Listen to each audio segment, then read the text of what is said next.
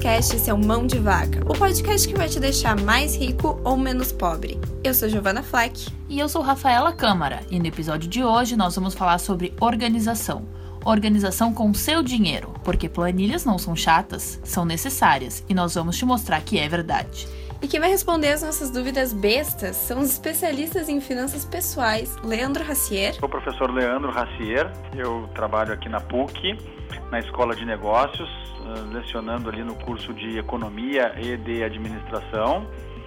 Sou educador financeiro e, e também sócio do escritório LHR Investimentos, trabalha com planejamento financeiro pessoal. E Luiz Fernando Guimarães. Trabalho no mercado financeiro desde 2009. Sou assessor de investimentos, trabalho como agente autônomo. A minha formação é em administração, com pós em finanças e economia. Ao longo dessa semana, conversamos com várias pessoas com dúvidas diferentes sobre finanças. Dúvidas que a gente sabe que você tem. A minha dúvida era se é possível, né, que nem no filme do Clube da Luta ali, a gente explodir as centrais dos cartões de crédito, né, e eles entrarem em pane, todo mundo ficar com zero nas continhas, a gente recomeçar o mundo mais feliz, assim, sem capital e pá. Tá, talvez não essa é a dúvida, mas até ela foi respondida. Acompanhe as entrevistas. Talvez a maior dúvida sobre esse assunto seja como ter dinheiro. Depende da sua disciplina, da sua organização, só que principalmente da tua vontade de tirar a bundinha do sofá e fazer alguma coisa. Mas afinal, será que você já está atrasado? Será que já não passou da hora de juntar uma graninha? Não, não existe uma idade correta para começar a investir, para começar a poupar ou para começar a economizar. É claro que é, até a matemática que nos, nos possibilita chegar a essa conclusão quanto antes tu começar a fazer algum tipo de poupança, economia, melhor, né? Porque se esse dinheiro vai ficar aplicado, ele vai ficar rendendo juros e os juros sobre juros ao longo do tempo, ele é claro, vai entrando numa função exponencial, ou seja, é muito melhor, né? Porque é juros sobre juros, ou seja, quanto maior o montante, maior o, o juros. Tá, não se assusta, não desiste.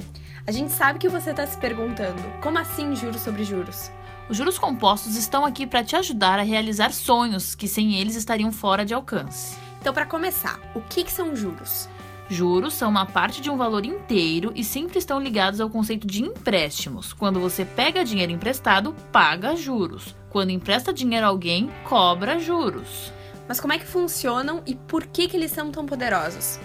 Vamos supor que Maria deve 100 reais no cartão de crédito. Para não correr risco de aumentar a dívida, ela quebrou o cartão. A dívida foi feita em janeiro com juros compostos de 14% ao mês. Então, qual será a dívida da Maria no final do ano? Eu te digo, R$ 481,80, quase cinco vezes mais. Mas ué, os juros não eram de 14%? Somando 14 por um ano dá menos do que o dobro. Como a dívida pode ter aumentado mais de quatro vezes? Ou seja, no final das contas, o cálculo é feito com base no mês anterior. Como esse é sempre ajustado, de acordo com os juros, no fim das contas, cresce muito mais do que se fosse feito a partir do primeiro mês. Então, se tu está pretendendo fazer aplicações ou, ou, ou economias periódicas, quanto antes tu começar, melhor. Agora, daqui a pouco uma pessoa já tem uma, uma determinada quantia de dinheiro, então os juros vão incidir sobre aquele volume. Então, eu posso ter uma quantia maior de dinheiro com 50, com 60, com 70 anos, né? Mas ela é maior. Normalmente as pessoas mais jovens começam com quantias menores e com o passar do tempo vão fazendo um montante. Esse montante, com o passar do tempo, vai ficando cada vez maior por causa dos juros sobre juros. Mas não, não existe uma idade certa para começar a aplicar e economizar. Como o Leandro falou, não tem idade mínima, mas quanto antes, melhor. Ok, tá. E se eu quiser começar a economizar mais hoje? Quanto eu devo reservar para isso? Não teria assim um percentual ideal, né? mas uh, no mínimo seria interessante que se guardasse em torno de 10%. Né? Tem pessoas que, conforme a disciplina e o planejamento, conseguem guardar mais, mas pelo menos 10% né, uh, seria algo legal para iniciar.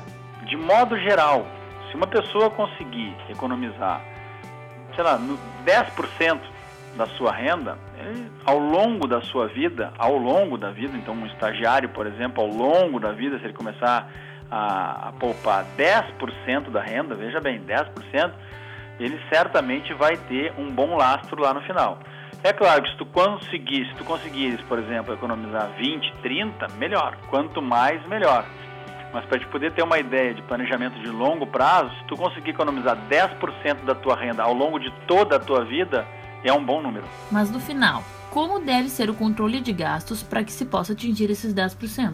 O ideal é que tu realmente tenha uma planilha, né? Uh, aí tem planilhas no que tu consegue na internet ou uh, o próprio banco às vezes oferece uma planilha hoje nos aplicativos, mas o ideal realmente é que tu faça um levantamento né, de todos os teus gastos, despesas, né, para verificar se tem alguma coisa que tu possa por algum motivo tá diminuindo, cortando né, para que no final do mês o teu saldo seja sempre positivo e que tu comece realmente a guardar. Mas o, o principal é tu identificar onde está todos os teus gastos, né, todas as tuas despesas, porque às vezes as pessoas elas não têm ideia realmente do quanto gastam no mês, simplesmente vão uh, comprando, né, fazendo, uh, pegando empréstimos ou de repente parcelando e aí quando vê não dá conta, entra em cheque especial e aí que começa realmente a, a ficar ruim a situação.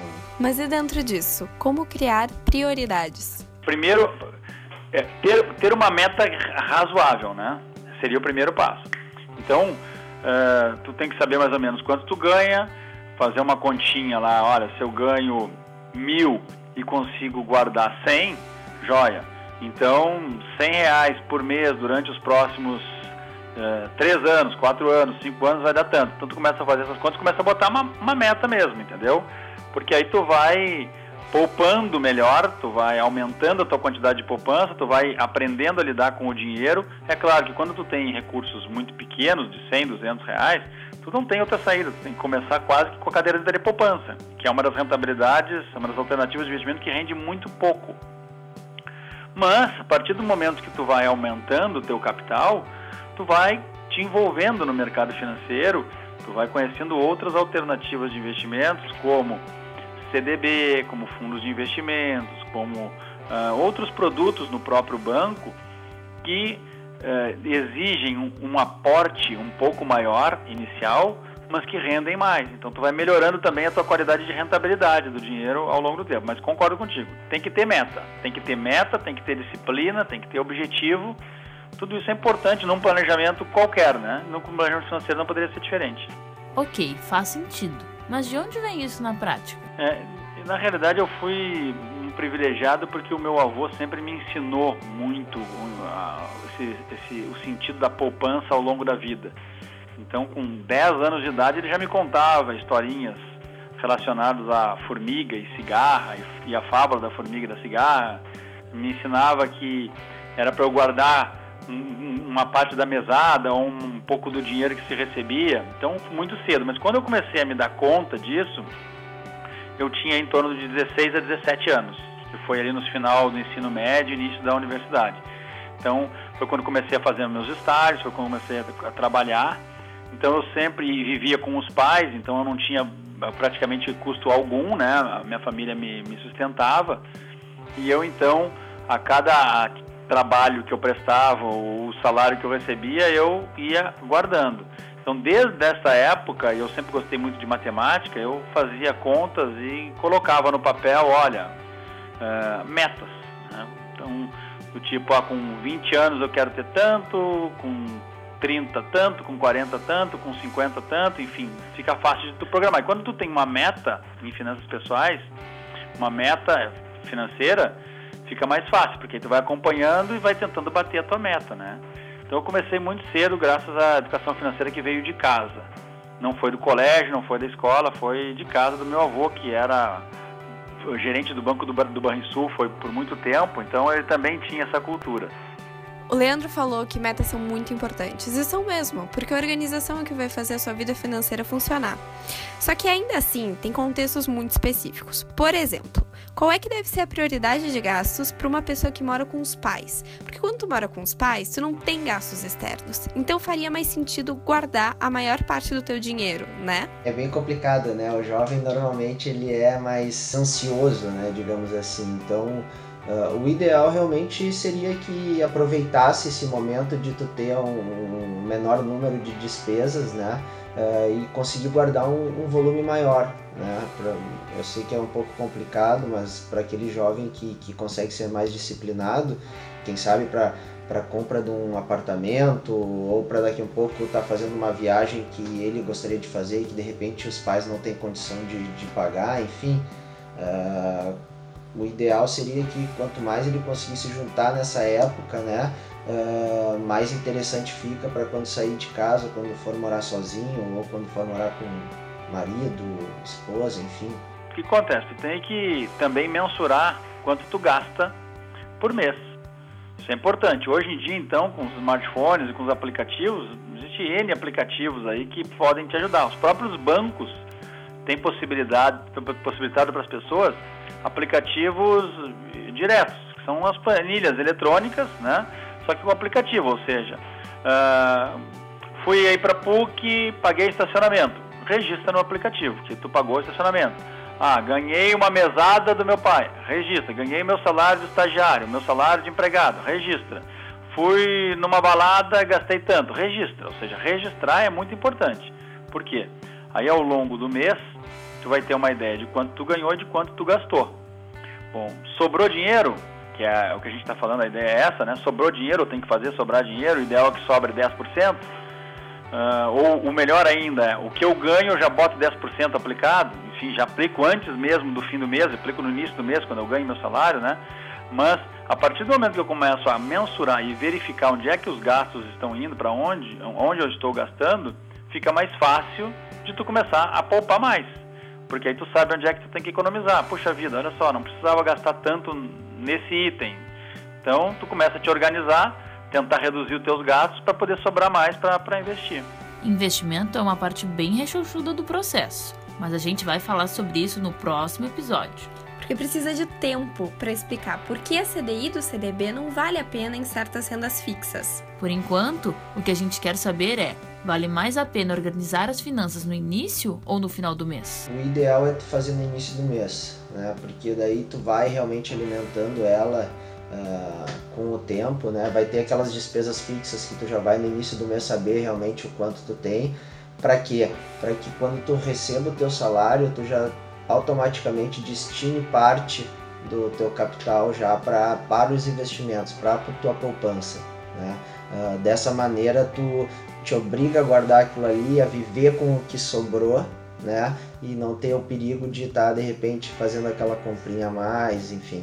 Eu acho que para quem está começando agora é, é, melhor fazer o controle de gastos. Porque o, o, orçamento ele é um pouquinho mais difícil de fazer, entendeu? Ele seria um passo dois na minha, na minha opinião. Então não adianta tu querer fazer orçamento de cara já. É preferível tu começar a controlar. Por quê?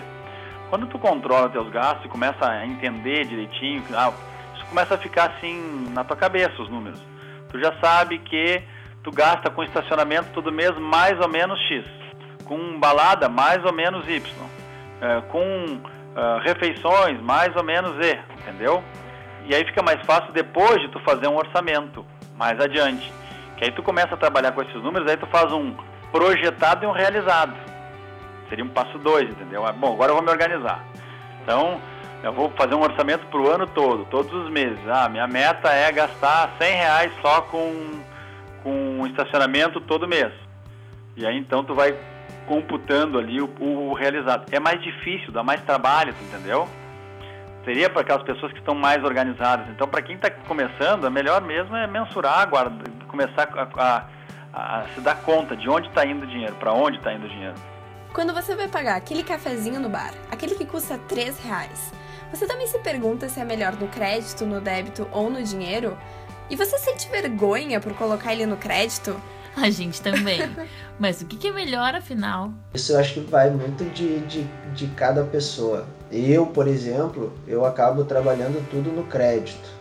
Né? Mas eu trabalho com tudo no crédito porque eu, no final do mês eu, eu consigo ali saber mais ou menos quanto que eu que eu gastei, né?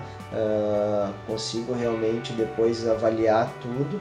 Uh, eu não, eu sou uma pessoa que acabo automaticamente no meu dia não, não, não, fazendo nenhuma compra absurda, então eu mais ou menos ali eu já vou controlando como é que tá a fatura, né? Vou, vou vendo mais ou menos, eu vejo que está chegando próximo a mais ou menos aquilo que, eu, que é a média normalmente que eu acabo gastando, eu dou uma freada, né?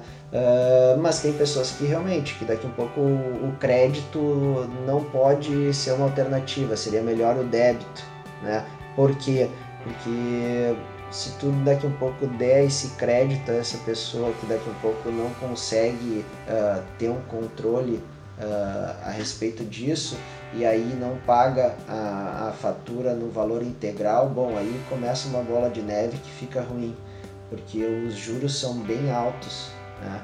Uh, então é importante que a gente não.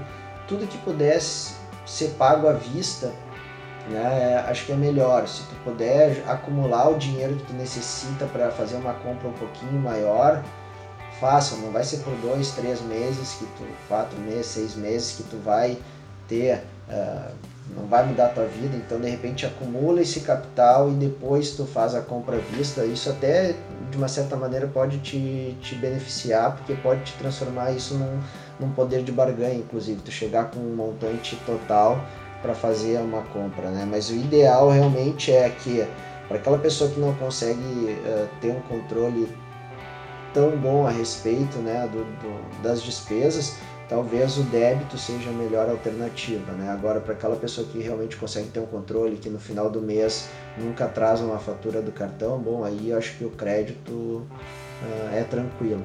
Sempre gastar no crédito, se tu consegue te organizar, porque tu tem aí pontuação, milhas, etc, etc. Então, se tu puder usar no crédito, é melhor porque tu tem uma vantagem.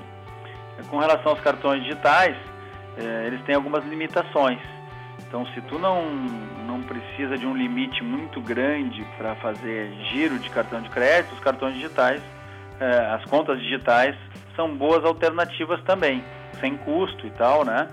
Só que isso está diretamente ligado ao atendimento. Então, quem precisa de um atendimento maior do seu gerente, é preferível que não faça uma conta digital, porque a conta digital ela é para quem já é um autodidata, para quem não precisa realmente do banco e vai ter ali a conta só para receber o seu salário e pagar suas contas. Aí vale a pena tu ter a conta digital. Eu acho que tu já acabou até respondendo, mas vou te perguntar novamente. O termo de parcelamento, para quem não tem disciplina, é melhor fazer um parcelamento próprio, assim, com o valor do dinheiro. Sim, fazer esse. Tu diz ir acumulando mês a mês, exato. Que não deixa de ser parcelamento, só que a gente paga dentro do crédito, né? Exato, é que na verdade tu tá fazendo já uma compra ali contigo mesmo, né? Tu tá guardando mês a mês aquele capital para depois fazer a compra, né? Acho que é uma alternativa melhor porque daqui a pouco pode acontecer de tu tá programado para, porque vamos lá, digamos que tu faça uma compra e tu tá imaginando que tu vai gastar todo mês um x reais e aí nos dois, três primeiros meses tu fez o pagamento certinho, mas aí no quarto mês surgiu alguma emergência, tu não tinha um capital de emergência e aí já estragou todo o teu planejamento. Então talvez se tu ficou só, não fez esse parcelamento ainda, tu só contigo mesmo foi guardando esse dinheiro, né? Uh, naquele mês talvez tu não consiga juntar o, o, o valor X, né? tu junte um pouco menos. Então, ok, não vai mudar o teu planejamento, só que tu não vai pagar nada de, de juros a respeito desse montante financeiro por não ter pago tudo. Né? Então, acho que é nessa linha se tu consegue te organizar para pagar, não faz sentido tu pagar à vista, né? Porque tu, o juro já está embutido, tu não então vai ter desconto para pagar de, à vista, então parcela, né? Mas tu, então, é, financeiramente falando, é preferível fazer parcelado, mas emocionalmente falando, nem sempre isso é confortável. Tem pessoas que não gostam de fazer parcelamentos, de pagar a prazo, e então pago à vista. Ok, mas é o emocional, porque financeiramente se é o mesmo preço, vale a pena tu parcelar. Mas vamos supor que dê tudo errado, que de uma hora para outra tu perde o emprego, tu já saiu da casa dos teus pais e do nada tu não tem mais dinheiro para pagar aquele aluguel que tu tanto lutou para conseguir. E agora, como é que faz? Se tu vai poupar 10%, esse 10% já seria mais ou menos um fundo de emergência, entendeu? Ah, eu quero ser mais organizado ainda. Então tá, então bota uns 5% de fundo de emergência e 10% para investimentos. E aí te organiza para investir, para poupar 15% da tua renda. Então, isso é muito relativo, depende de quanto tempo a pessoa está pre pretendendo investir, entendeu? É, vai muito do perfil da pessoa, mas eu procuro indicar normalmente aos clientes que seja de 6 meses a 12 meses, né? O salário que a pessoa tem mais ou menos, né? ter essa reserva para liquidez, né? Porque hum, amanhã a pessoa pode daqui a pouco estar tá com, com os negócios, né? O, o emprego, perder o emprego ou daqui um pouco, mesmo sendo um profissional liberal, um, o momento de repente não é tão bom, então tu, tu ter ali de 6 a 12 meses né, uh, o valor financeiro que tu, que tu ganha do teu salário poupado, acho que se torna interessante esse poupado, mas investido em algumas exato, alternativas. Exato, em, em, alternativa que te dê liquidez. Né? Não, não adianta nada tu ter poupado e tu não conseguir resgatar. Né? Então, é, tu, tu tendo esse, algum produto que tu nem te preocupa tanto com a rentabilidade, mas tu tem a certeza de que tu tem a liquidez. Claro, tu tem que também cuidar um pouco, porque dentro quando eu, quando eu digo que tu não te preocupar tanto com a rentabilidade não significa tu não buscar uma melhor alternativa de taxa e sim que tu não vai conseguir achar taxas uh, tão atraentes quanto seriam se tu buscasse um produto com carência, com alguma coisa que aí uh, os bancos, né, os, os emissores, enfim, acabam normalmente oferecendo esse atrativo para as pessoas. Conversando com algumas pessoas, outras dúvidas também surgiram. E a gente viu que nossa situação não tá tão ruim assim. eu sou Angelo Werner, eu tenho 20 anos de idade.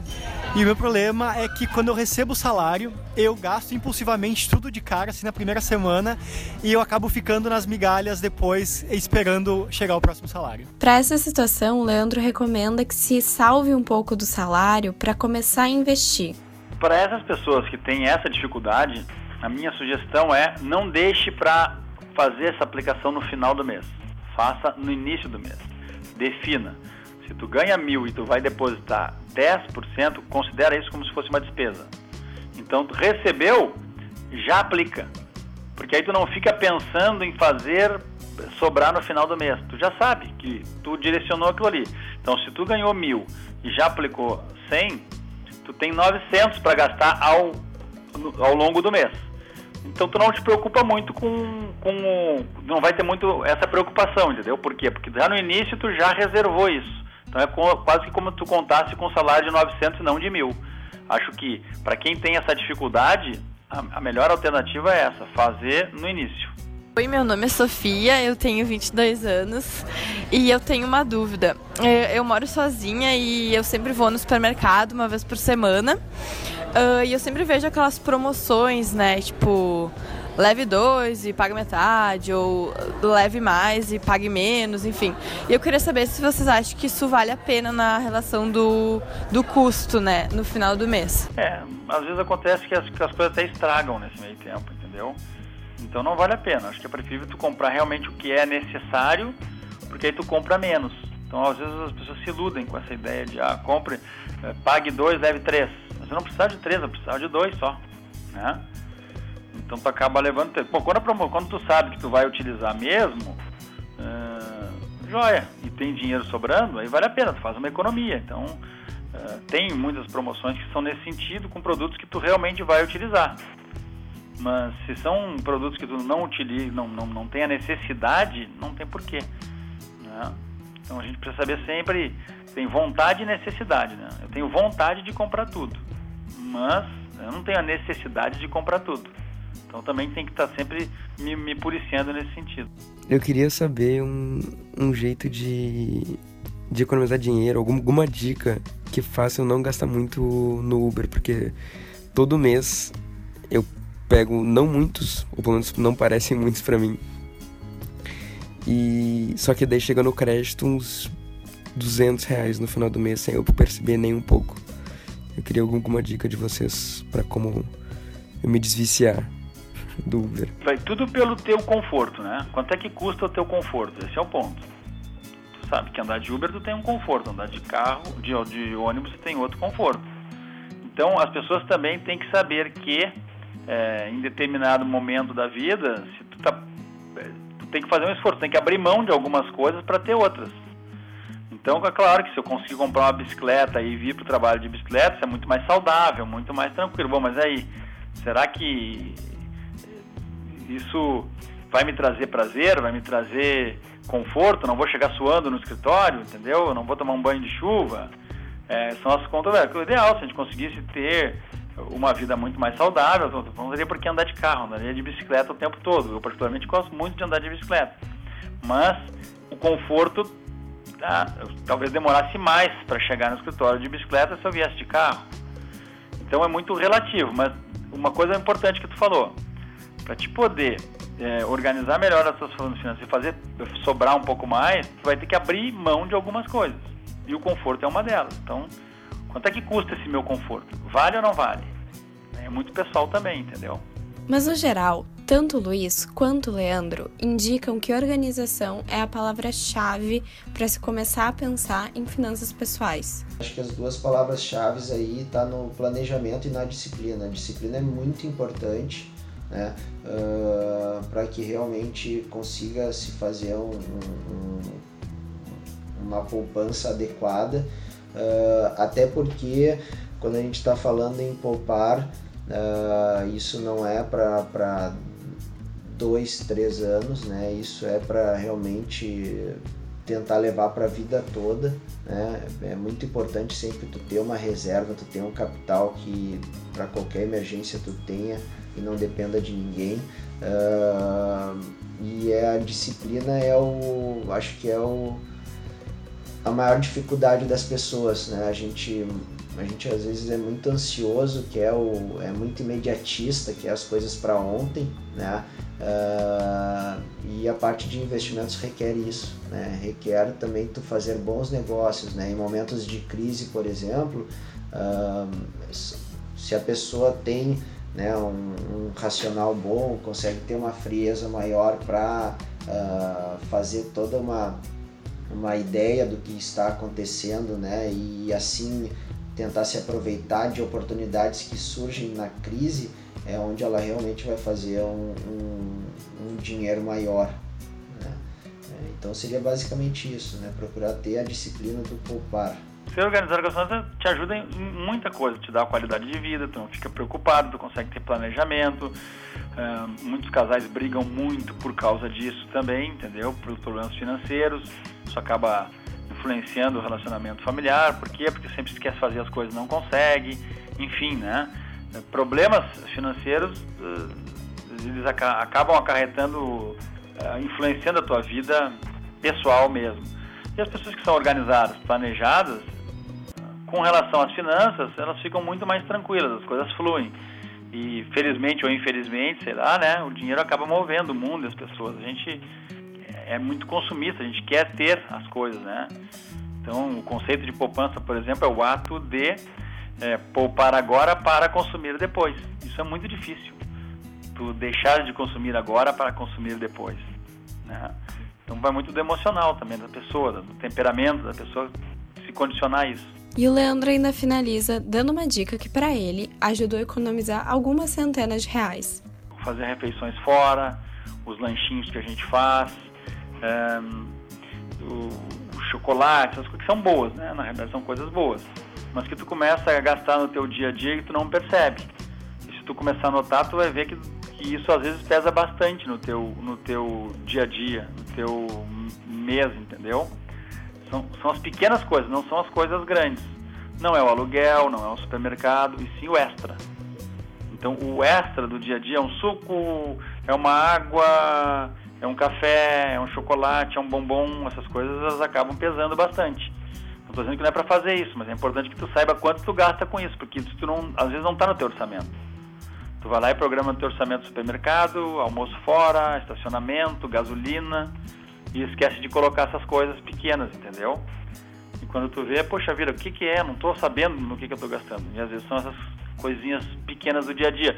É um, um próprio estacionamento fora que tu vai ali, paga, paga um pouquinho, paga para um flanelinha, uh, paga num, na zona, numa área azul, essas coisas assim que tu perde o controle no teu orçamento, que às vezes pesam. Então, crianças, o que aprendemos hoje? Que o dinheiro não vai cair do céu e que você pode fazer coisas relativamente simples usando mais de dois neurônios para fazer com que o que você tem se multiplique. Esse foi o primeiro episódio do Mão de Vaca. Não deixe de conferir os links na descrição desse podcast e de nos seguir no Facebook e no Instagram. Até o próximo episódio. Tchau. Tchau.